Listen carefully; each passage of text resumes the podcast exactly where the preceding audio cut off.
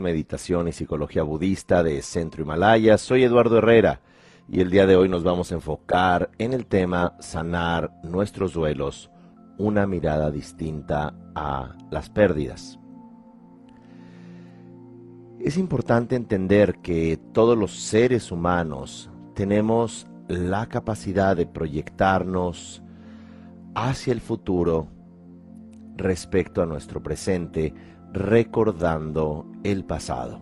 Esto es, con base en nuestras relaciones, nosotros generamos un sentido como si fuera en lugar de una eh, pequeña línea momento a momento que vivimos. Los humanos constantemente nos encontramos construyendo el futuro e imaginando, por ejemplo, cómo va a ser nuestra relación, digámoslo así, amorosa, con una pareja, con los hijos, en el futuro, con base en lo que estamos viviendo ahora. Por ejemplo, si se tiene una pareja, ahora uno piensa, ¿y cómo será en los próximos años y qué proyectos tendremos? Si este hijo tiene 7 años, ¿cómo será cuando tenga 14, 21, 30, 50 años? Y en esta construcción lineal de nuestra identidad es cuando los seres humanos vamos a encontrarnos con aquello llamado en la tradición budista dukkha, que se entiende como sufrimiento, pero también pudiera ser entendido como trauma. Y este dolor, este sufrimiento o este trauma es cuando las personas vemos interrumpida esta línea de tiempo. Y ciertamente a nivel cultural, ni en las escuelas, ni en el diálogo en la familia, se habla sobre el duelo, se habla sobre el luto, se habla, se habla, disculpen, sobre las pérdidas. ¿Por qué? Porque de alguna manera traen mala suerte o no es educado hablar sobre eh, un rompimiento, sobre la despedida de nuestro trabajo, sobre cambios en nuestra experiencia y ciertamente podemos todos los seres humanos vivir lutos no únicamente con la muerte, sino en general con las pérdidas. La pérdida de nuestra salud, la pérdida de una relación, puede ser el matrimonio, puede ser una amistad, puede ser el que de pronto nos jubilemos, retiremos, y aunque parece muy eh, ideal esa jubilación, muchas personas entran en estos estados de duelo, en estos estados de pérdida, porque es un cambio. Y un poco la propuesta de esta entrega es que podamos hacer las paces con estas transiciones emocionales por las que pasamos.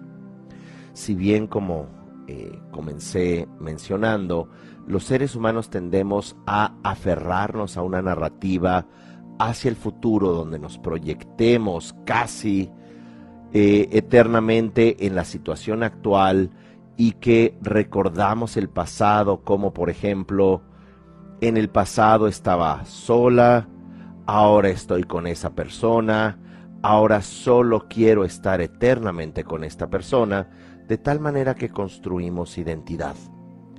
Y en esa construcción de identidad, en esa identificación con nosotros y nuestro tiempo, comenzamos una vida desde donde, como hablan diferentes expertos en eh, las pérdidas, en el luto, en el duelo, como queramos entender y llamarle, no es un asunto que le sucede a un puñado de personas, le sucede o no sucederá a todas. Como dice la autora Nora Casey, están aquellos que ya sufrieron la pérdida y se encuentran en duelo, y está el otro grupo de personas que está por experimentarlo. ¿Por qué? Porque todos en algún momento vamos a pasar por la pérdida de un padre, la pérdida de una relación, eh, la pérdida de un empleo, el que eh, de pronto nos encontremos sanos y eventualmente tengamos que estar eh, asistiendo a tratamientos médicos regulares, a que nuestra apariencia ya no sea la misma, o bien el síndrome del nido vacío, cuando los hijos se van. Y es allí donde también una madre, un padre o ambos van a sufrir también ese duelo y es como comentaba recién a una pareja de amigos muy querida. Eh, les mencionaba, los hijos no son proyecto de los padres, los hijos son proyectos en sí mismos. Porque si de pronto eh, estos padres eh, vuelcan todas sus necesidades y carencias a esta hija o a este hijo, este hijo no va a tener la oportunidad de desarrollarse y vivir, de tal manera que puede quedarse más tiempo del debido para darle sentido a su mamá o a su papá, o así se eh, independice, va a llevar esa culpa de que papá y mamá se quedaron sin proyecto de vida. Por lo que, ciertamente, debemos estar conscientes de nuestros de nuestras transiciones emocionales. La palabra tibetana para definir a los seres sensibles es drowa. Y drowa significa un viajero, un migrante. Y se llama a nosotros los seres sensibles migrantes porque migramos de un estado emocional al otro, migramos de una existencia a la otra.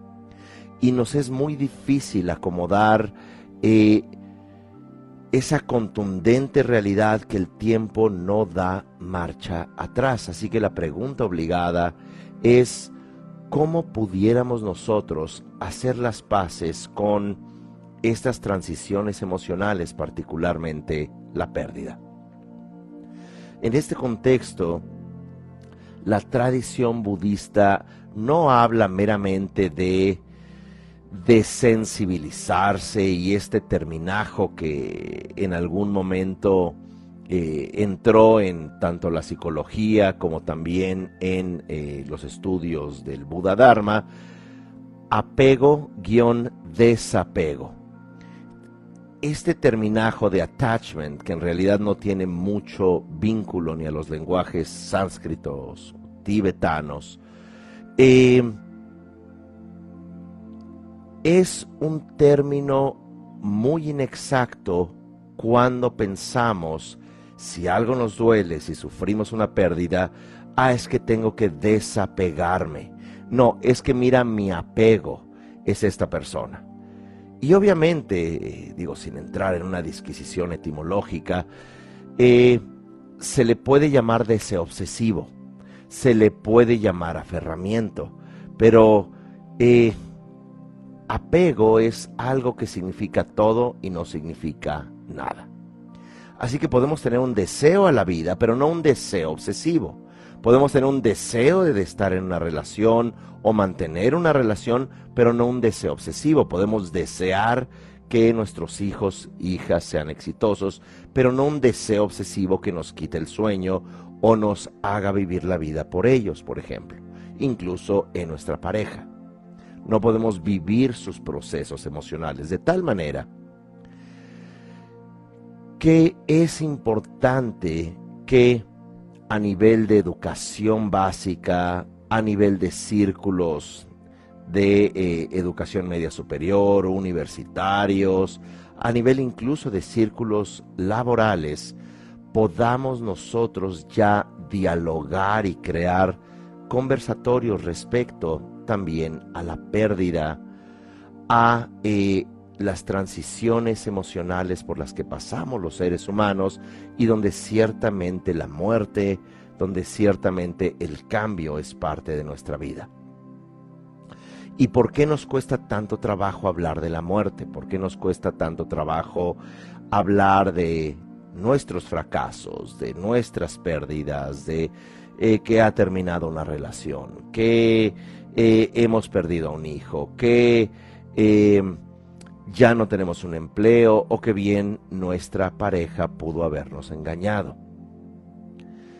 ¿Por qué no mirar ese momento y, aunque muy a menudo se habla que las fases del duelo son cinco y eh, en 1969 Elizabeth Kubler-Ross publicó eh, On Death, The Death and Dying, sobre los muertos y los moribundos, y allí presentó sus cinco famosas fases del duelo. también Diana Lieberman con su propia aproximación, y hemos estudiado en Occidente desde Freud las fases psíquicas, eh, psicosexuales, de cómo vamos desarrollándonos. Eh, muy a menudo se habla ya que estas cinco fases no nada más no ocurren en orden, sino que en ocasiones no ocurren. En un artículo de Psychology Today eh, se habla que la integración de la pérdida ocurre de una manera no lineal. Eh, no lineal, disculpen. Eh, y que de cierta manera no tenemos que pasar por estas cinco fases llamadas, la primera es aquella de negación, aquella de shock, aquella de eh, quedarnos estupefactos. La primera, digamos, quedarnos estupefactos, quedarnos en shock. Luego está la negación, esto no ha ocurrido. De allí puede llegar la rabia, el enojo. Cuatro, la eh, depresión, tristeza y finalmente sería aquello llamado la aceptación. Y si bien son referentes importantes, sería importante también, o sería relevante, que cuando uno observa los grupos de apoyo respecto a duelos y a la muerte, las personas de pronto sienten en qué fase estoy. Eh, estoy en la rabia, estoy en el enojo, estoy en la negociación, estoy en la depresión. Y ciertamente no tiene que ocurrir de una manera lineal. Desde esta perspectiva hay eh, en esta entrega una propuesta que no tiene que llegar con una persona que ha pasado por un duelo o está sufriendo un luto, una pérdida, que le digamos, mira, ya sé que te está sucediendo. En este momento tú te encuentras en la fase de negociación, eh, estás en la negación, eh, ahora ya te encuentras en el enojo porque no necesariamente el proceso de sanar o integrar una pérdida tiene que hacer que el individuo pase por eh, estas fases de manera obligada. Lo que sí, como mencioné hace rato, pudiera valer la pena que hagamos las paces con el hecho que somos seres migrantes. Estamos de paso las relaciones que tenemos no son permanentes y sin embargo son relevantes. Son cruciales nuestros vínculos y una de las cualidades más importantes que puede tener un ser humano, al igual que sistemas familiares, es cerrar ciclos, cerrar eh, procesos. No nada más procesos que como toda eh, relación humana, es en estricto sentido eh, imperfecta, diría, se diría en el Buda Dharma, interdependiente, de tal manera que si vemos una relación, por ejemplo, una relación de pareja, hay momentos agradables, otros desagradables, hay discusiones, eh, luego también pueden haber engaños o falta de honestidad, no únicamente en términos eh, eh, eh, emocionales con otras personas, pero en términos de querer pasar el tiempo juntos o querer preferir ver a amigos o amigas, eh, exagerar que uno tiene más trabajo, pero uno en realidad quiere estar sola o solo.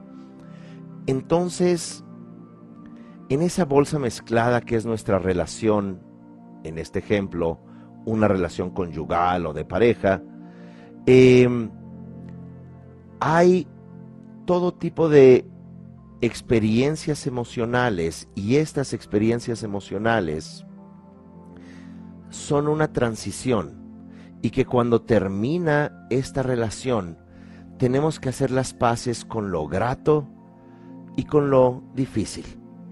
Tenemos que eventualmente acomodar el que hubo cosas sanas, agradables de las cuales aprendimos y por otro lado también hubo cosas que no fueron muy amables, no fueron muy constructivas, pero cerramos el ciclo.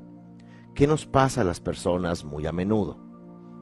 Esta típica conversación de si bebes no vuelvas con él o la ex.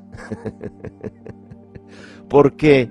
Porque es allí donde las emociones se nos revuelven y lo digo un poco en tono de broma, eso del beber, pero en términos emocionales así somos olvidamos las partes disfuncionales, anhelamos las partes funcionales de esa pareja, de esa relación, y como no tenemos cerrado, sanado o integrado ese ciclo, entonces vuelves a la relación para darte cuenta que sigues encontrándote con la bolsa mezclada de las dinámicas relacionales. Es decir, no existen personas que sean una sola experiencia o una sola dinámica de relación.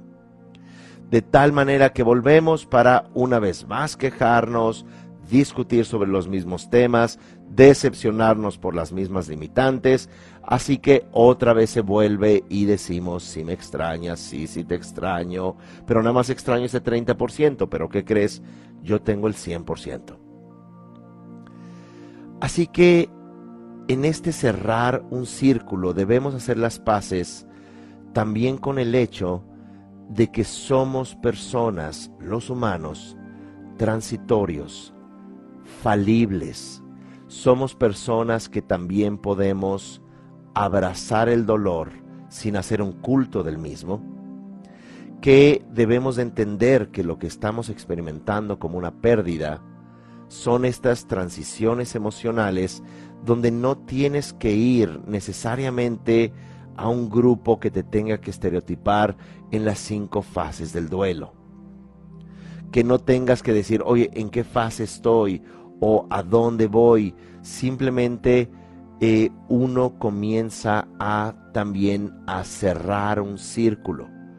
Donde sí, ciertamente eh, es válido que la persona por un tiempo hable con eh, una noción de eh, negación.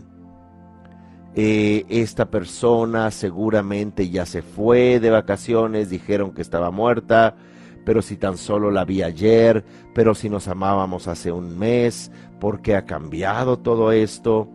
Debemos también hacer las paces con esta experiencia y donde ciertamente la tristeza y el enojo que se puede descargar hacia afuera, se puede descargar hacia uno, pero finalmente debemos de hacer las paces con esta experiencia y por esta razón em, he propuesto un acróstico que lleva eh, la palabra acepto, donde cada letra tiene una propuesta de cómo trabajar con nuestra experiencia. Ahora, no pretendo que esto suplante cinco referentes importantes eh, respecto al duelo que ya mencioné, pero que también podamos complementarlo con una eh, experiencia eh, repentina de pérdida que no estaba en nuestro guion o en nuestro libreto y que de pronto nos encontramos solos responsables de nuestro sentir, resquebrajados, eh, ante la experiencia indeleble de nuestra propia pérdida. Y es por eso que se vuelve importante el entender que uno no supera las pérdidas, uno va a acompañarse y a vivir integrando las pérdidas, porque las pérdidas no se superan. No eh, la pérdida de una mascota o como le llamo un eh, ser querido no humano, ¿verdad? O una familia no humana, no es de que la suplantes con otro gatito u otro perrito u otro loro o como fuere. No funcionamos de esa manera. Creamos vínculos con los seres y que cuando ese vínculo se rompe, pudiéramos en esta propuesta, en este acróstico, entrar en un proceso de acompañamiento amoroso con esa pérdida el resto de tu vida. Es otra forma de decir que cerramos un círculo de manera amorosa y es por esto que eh, la primera eh, palabra, eh, la A, es aceptación. De allí que ven el acróstico. Y aceptar es una palabra poderosa. ¿Por qué? Porque no tenemos que explicarnos, como hablaba también recientemente, no tienes que salir con esa frase fabricada, las cosas pasan por algo. No, no las cosas pasan por algo. No es de que pasen por algo para que aprendas, porque eres buena persona, porque eres mala persona, porque es una lección del cosmos. No, las cosas pasan y punto. Y que cuando uno abraza esa aceptación, ahí está la experiencia y voy a acompañarme en esta experiencia de dolor las cosas pueden pasar para algo, para que decidas si trabajas, si te pierdes en adicciones, si eh, te haces daño, si quieres hacer miserable la vida de otros, eh, si buscas un tratamiento terapéutico, si buscas eh, acompañarte por medio de diferentes herramientas, ya sea espirituales, incluso pudieran ser religiosas en el caso de instituciones, eh, pero lo importante es que aceptemos que nos encontramos en esta encrucijada de la existencia, donde antes de cruzar la persona estaba viva, la relación estaba viva, eh, los pequeños hijos tenían siete años y ahora ya se van de casa, y ahora nos encontramos en ese momento donde tenemos que aceptar, tenemos que abrazar este momento. Y este es un proceso sumamente eh, importante porque abraza nuestra humanidad. De tal manera que en esta primera letra del acróstico, aceptar también es abrazar, como hemos hablado, el genuino corazón de la tristeza. Podemos estar tristes. No le digas a alguien, oye, ya supéralo. Posiblemente la pérdida también de una relación significativa eh, nos va a acompañar y esa, esa área de nuestro corazón, figurativamente o no, va a estar sensible. ¿Por qué? Porque somos seres sensibles. Pero al mismo tiempo, en ese aceptar, en ese abrazarnos, nos lleva a contactar con nuestra experiencia de amar. Y es lo que nos lleva al segundo término, que es eh, compasión. La letra C, que es compasión, tiene que ver con empatía, tiene que ver con que nosotros podamos también ser amorosos con nuestro dolor. Eh, Atisha, un importante maestro eh, del norte de la India del siglo X, un maestro budista mahayana, decía, cuando experimentes sufrimiento, piensa en todos aquellos seres que también han experimentado ese mismo tiempo, ese mismo tipo, disculpen, de sufrimiento, o bien que tengan un sufrimiento mayor. Y no es un consuelo de muchos, consuelo de tontos, sino que en realidad puedes ponerte en los zapatos de tanta gente que, por ejemplo, todos los días pierde un hijo. La gente que de pronto todos los días se le da la noticia que tiene un nivel avanzado e irremediable de cáncer. O incontables parejas que están rompiendo. O hijos que eh, por salud, ¿verdad? Por un proceso natural se van y quedan estos padres de pronto eh, sin ese, entre comillas, proyecto de vida que creían que era eso su propósito en la vida.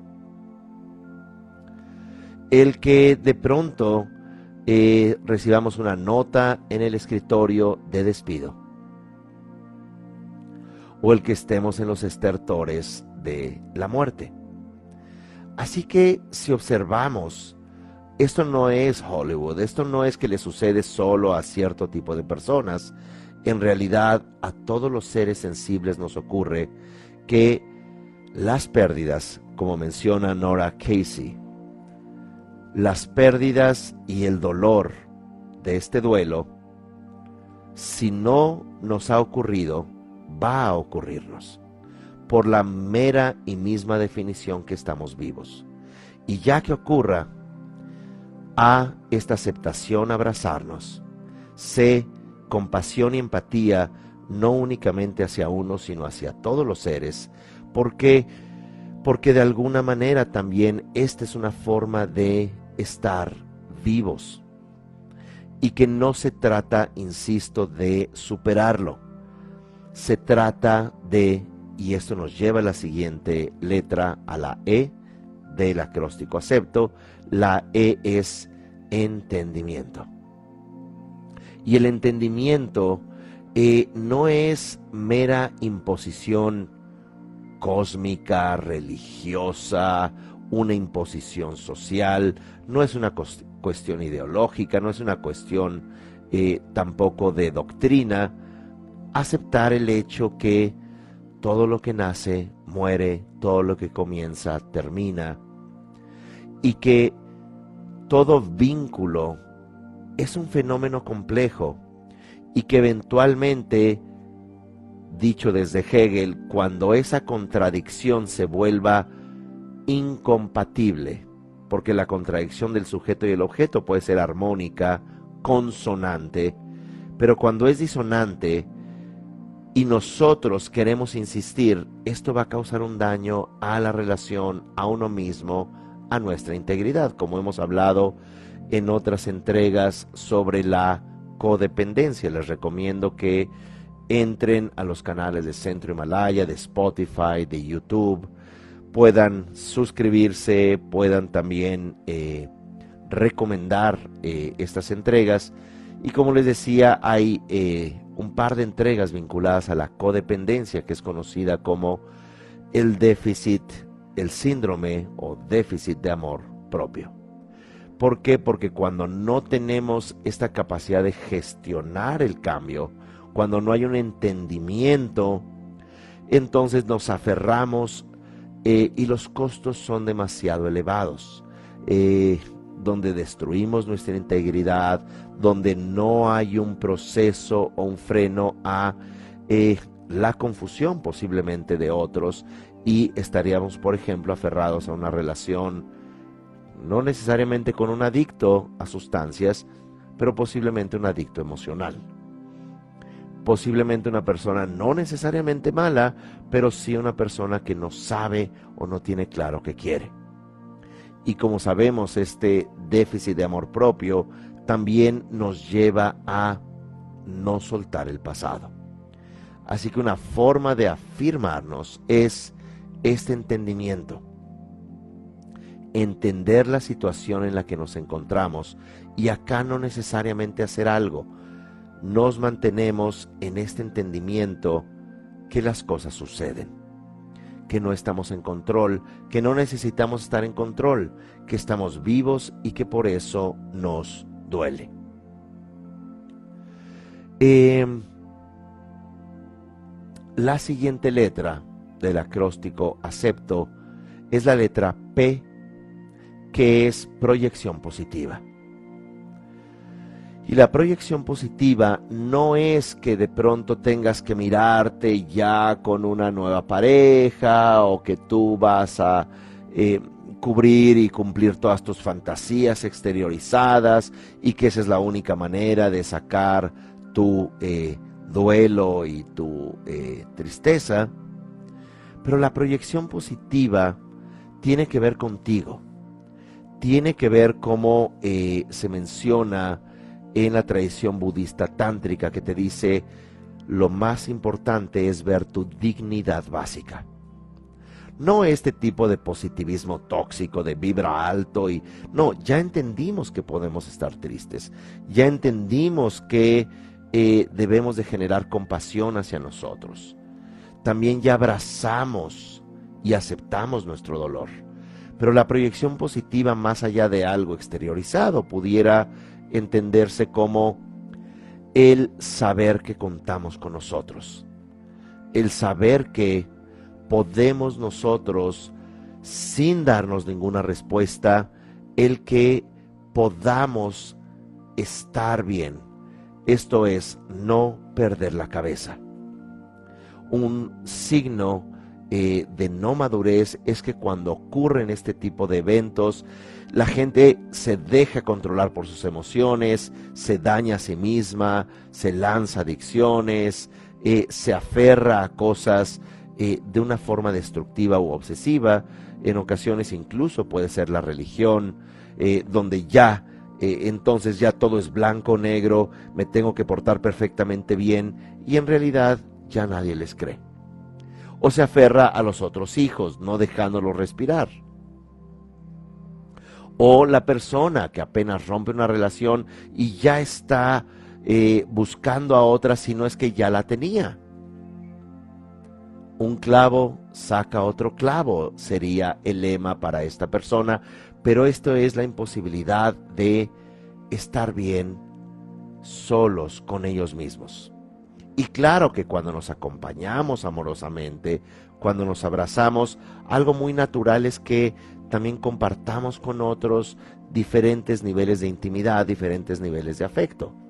Puede ser eh, laboral, una, eh, digamos, eh, con socios que puedas trabajar y que puedas hacer inversiones que puedas hacer esto también a nivel familiar, que compartas que una comida, que incluso puedas este, vacacionar juntos, puede ser con tu pareja, ¿verdad?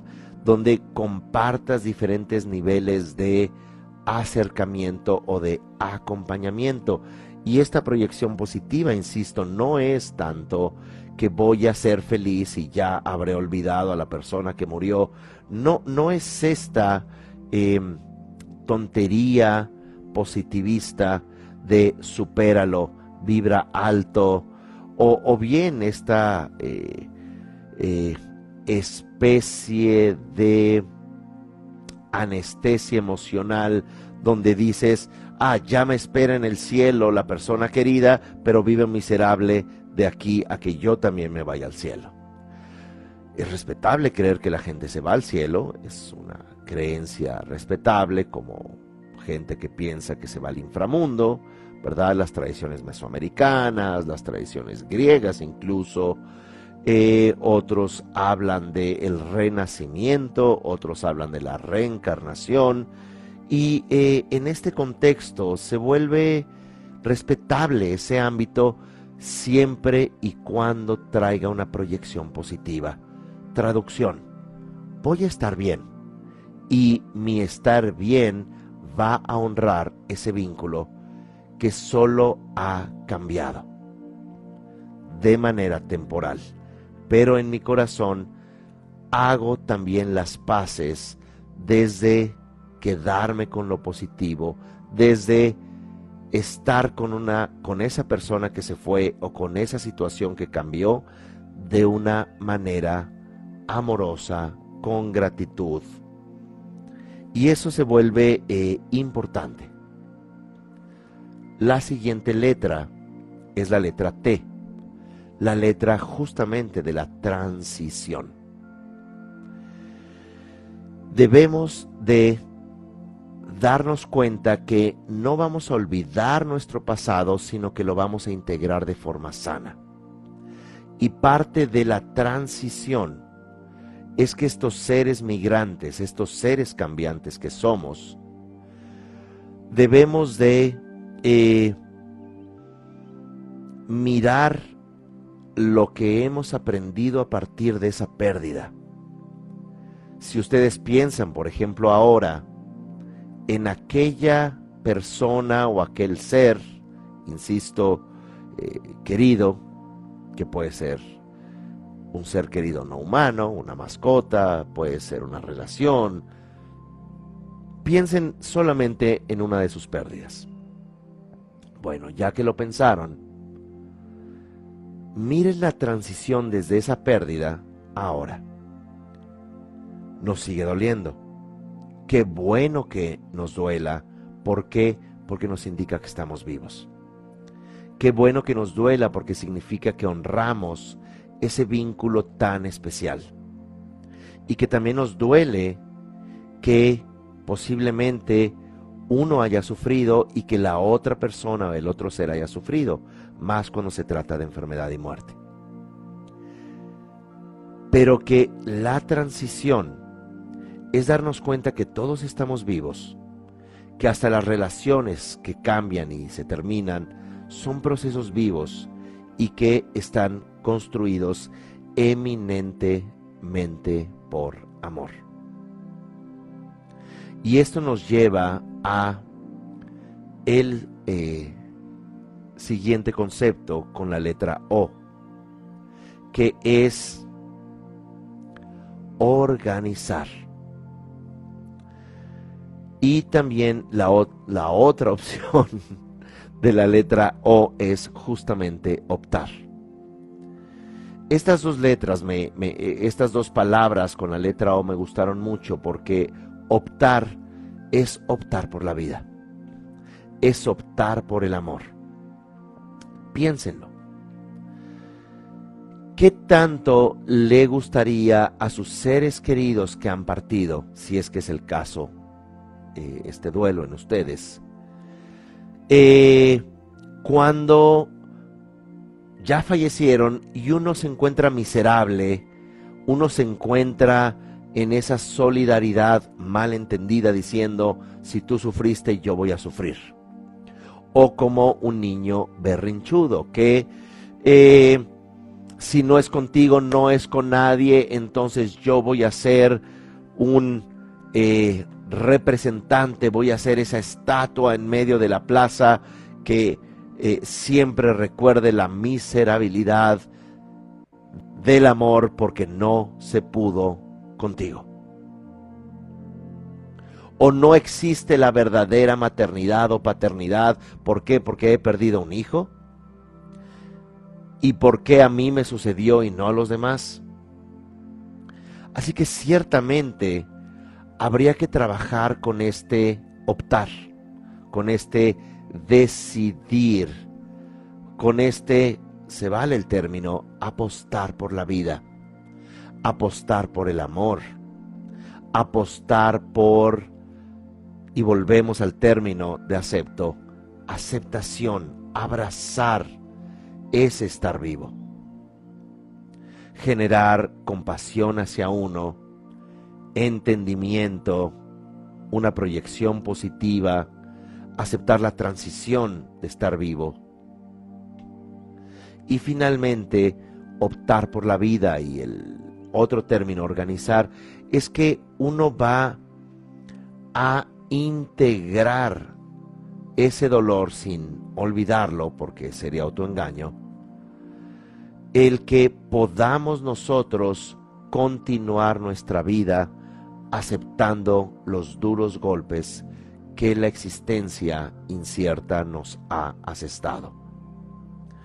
De tal manera que, eh, como se menciona, en esa culpa que pudiéramos tener, en, este, en esta noción de cargo de conciencia, en realidad también puede ser una forma de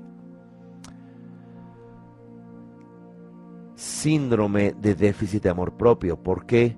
Porque a veces de manera codependiente nos hicimos indispensables para otros, pero cuando los otros no nos necesitan, nos sentimos traicionados. Como ocurre, vuelvo a insistir, en el síndrome del nido vacío, o en una relación completamente disfuncional entre narcisista y DDAP, esta persona con codependencia o, eh, déficit de amor propio. Eh,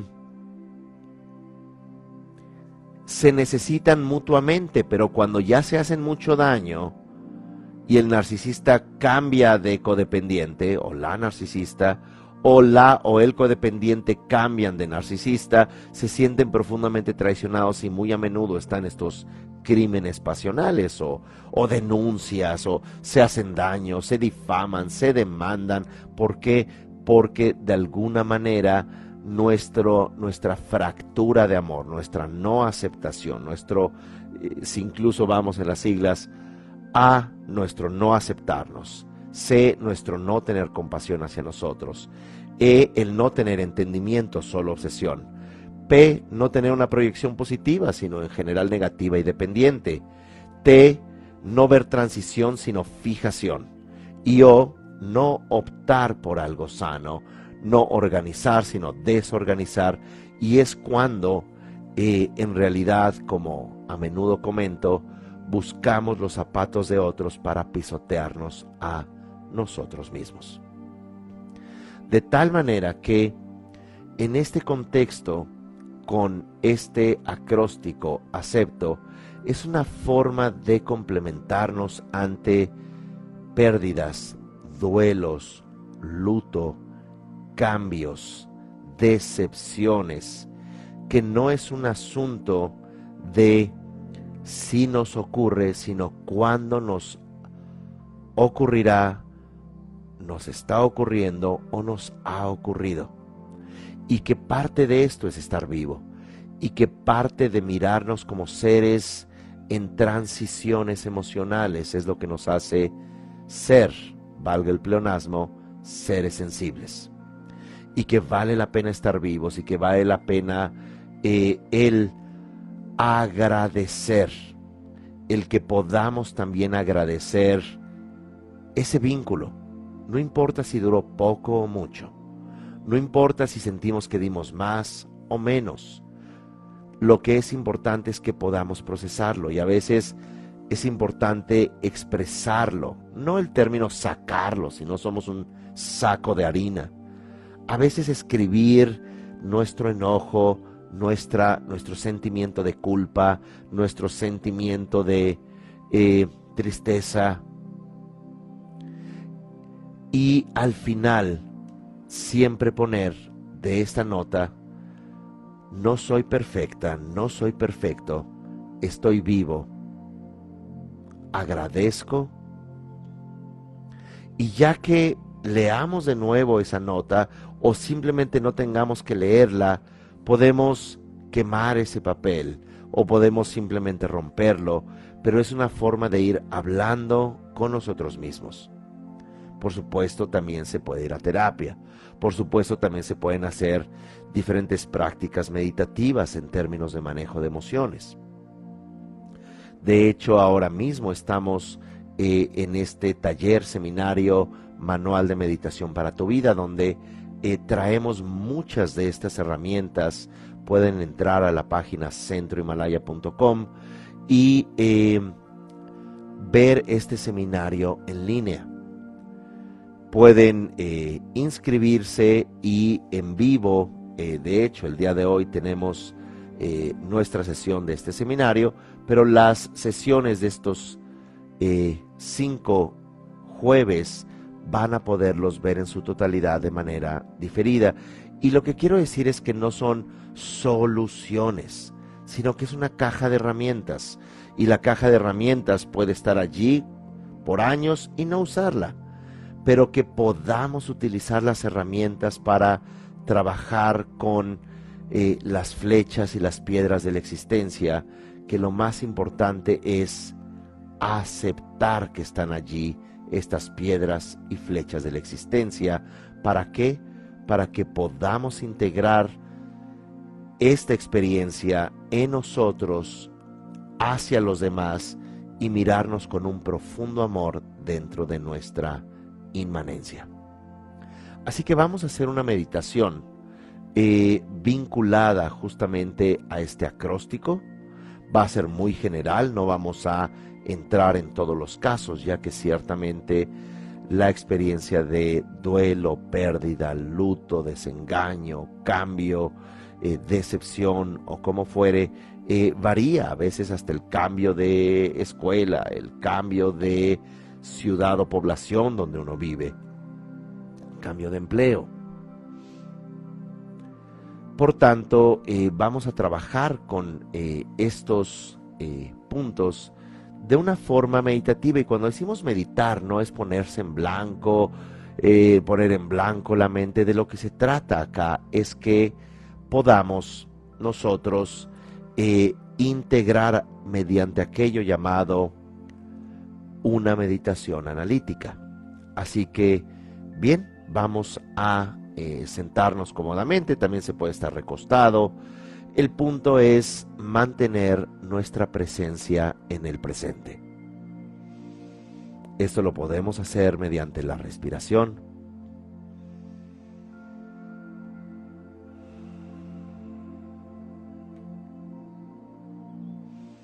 Y mientras inhalamos y exhalamos, hacemos un recuento de nuestra vida como si estuviéramos mirando la pantalla de del cine. Y allí están las diferentes etapas y momentos de nuestra vida, aciertos y desaciertos, encuentros y pérdidas, culpas y afirmaciones. están todos esos momentos que sin juzgarlos los observamos y aceptamos, abrazamos que eso ha sido y es nuestra existencia. Un conjunto de transiciones vivenciales, emocionales que no tenemos que acomodar en este momento, solo abrazar, solo aceptar. Personas que llegan y se van, oportunidades que llegan y se van, momentos que llegan y se van.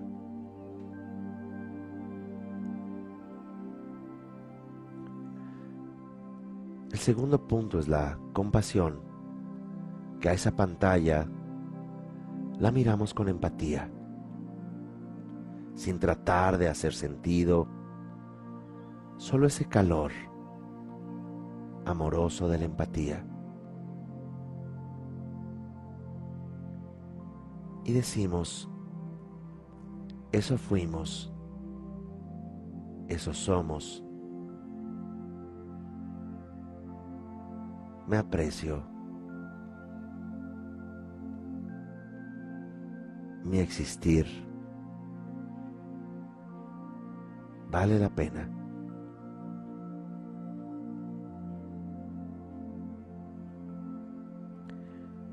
Y luego generamos entendimiento. Y entendimiento no significa una filosofía elevada, una ideología impositiva, sino entender que todo cambia, que lo que nos sucede es impersonal, las cosas cambian y punto. las personas también se encuentran en transición como uno. Entendemos que lo que nace muere, lo que se une se separa, lo que comienza concluye. Y ese entendimiento es un entendimiento amoroso, aunque nos duela.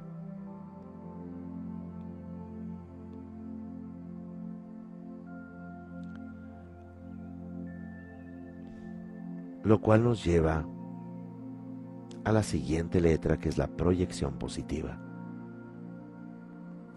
Y la proyección positiva no es forzar a que todo concluya en un aparente final feliz sino es sentir que nos tenemos, que contamos con nosotros mismos. Sentimos esa dignidad interna. Sentimos gratitud por lo que sí tenemos, por lo que sí aprendimos.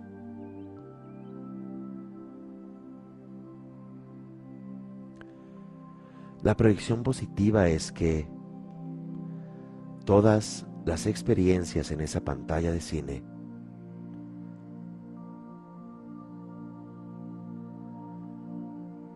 nos han llevado a experiencias de conexión profunda con nosotros y con el mundo.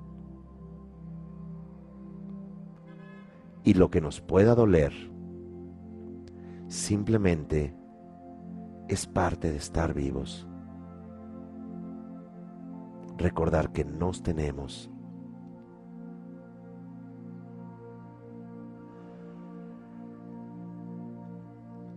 Y esto nos lleva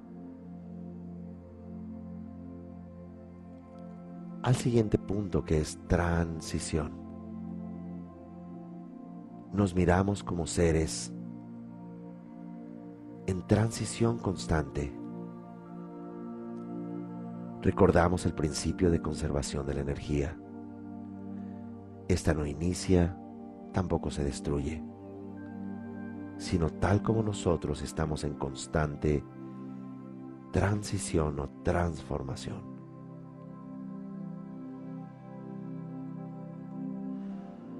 Y que el cambio no es para juzgar si está bien o está mal, solo es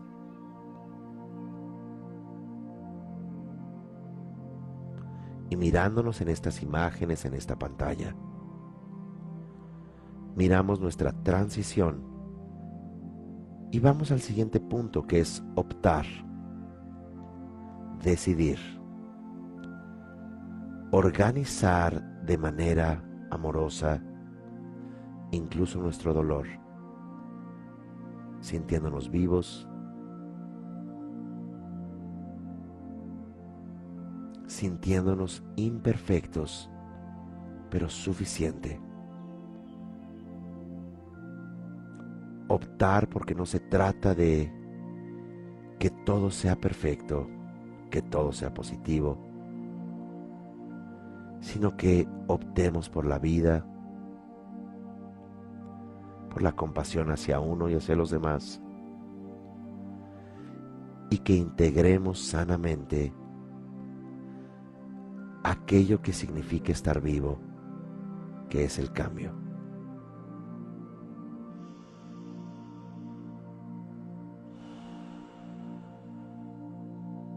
Respiramos profundamente.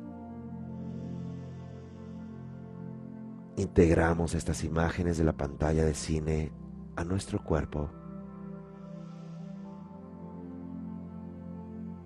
Y nos decimos, voy a integrar mi experiencia de vida de forma amorosa, de forma sana, y que estar vivo es encontrar y despedir para volverse a encontrar y para encontrar el despertar en mí. un sentido interno de estar vivo. Y con esto vamos saliendo poco a poco del ejercicio. Respiramos profundamente. Y decimos una sola vez la palabra hacia nosotros. Gracias.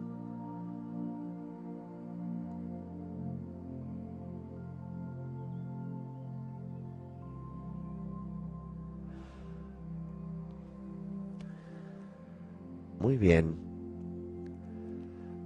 Gracias por esta oportunidad de reflexionar juntos, de meditar juntos. Nos vemos en una próxima entrega. Hasta pronto. Que estén bien.